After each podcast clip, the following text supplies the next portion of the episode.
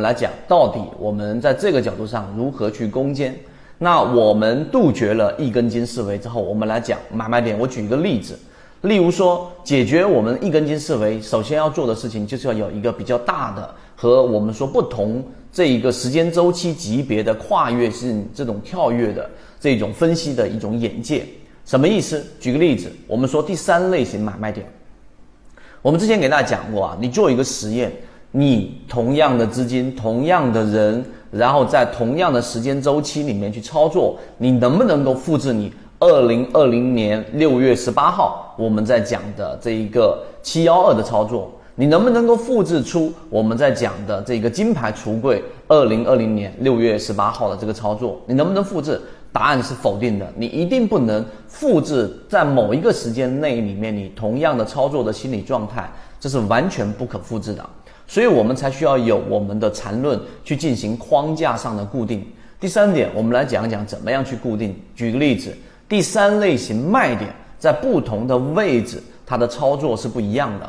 第一种位置就是在一个上升中枢，有中枢在不断上移过程当中的第三类型的卖点，它有什么意义？那我们在这个航线当中给大家讲过，以及现在我们正在不断中枢上移的这一些自选鱼池标的。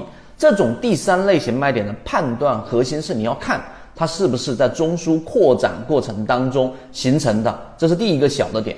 第二个，在这个扩展过程当中，它有没有改变这个中枢上移的结构？如果它没有改变，有这第三类型卖这个能把握利润，还是在于对自己模型的信任，以及自己的模型过程当中实践和自己交易模式的融合。如果你对这个模型感兴趣，想要更深入的去了解，对于自己的交易有没有启发，换到 MACD 七幺二这个地方深入了解。卖点它只是一个小级别的，那你一定是不用过多的操作，因为这个时候你会损失掉大部分的利润。大家认真去想想这一点。第二种情况呢，就是在一个下中枢下移过程当中的第三类型卖点。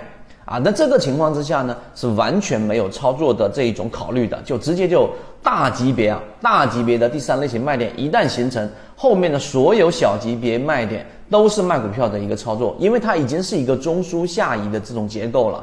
你去纠结到底是三分钟还是五分钟还是三十分钟，你都没有留意到它其实是在大级别上中枢下移的。那么这种标的，除非你是想去找第一类型买点。除此以外，那根本就是把股票操作掉，然后换其他的标的，这是第二种类型。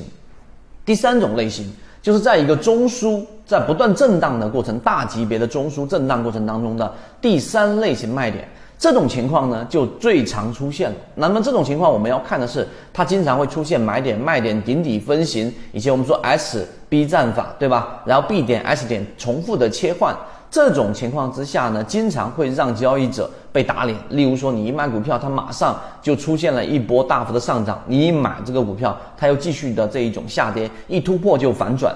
那么这种类型我们要看什么呢？这种情况第三类型卖点，我们要看的是在这个交易过程当中，它到底有没有形成一个量能的背驰，以及它到底符不符合之前我们说的 SB 战法，就是频繁的顶底切换过程，在小级别上已经形成了中枢的上移。如果形成了，那么这种标的呢，其实是可以做一个底仓的布局。如果没有形成这种中枢的买卖点啊，基本上都不用过多的参与。这个就是我们在讲的杜绝一根筋思维。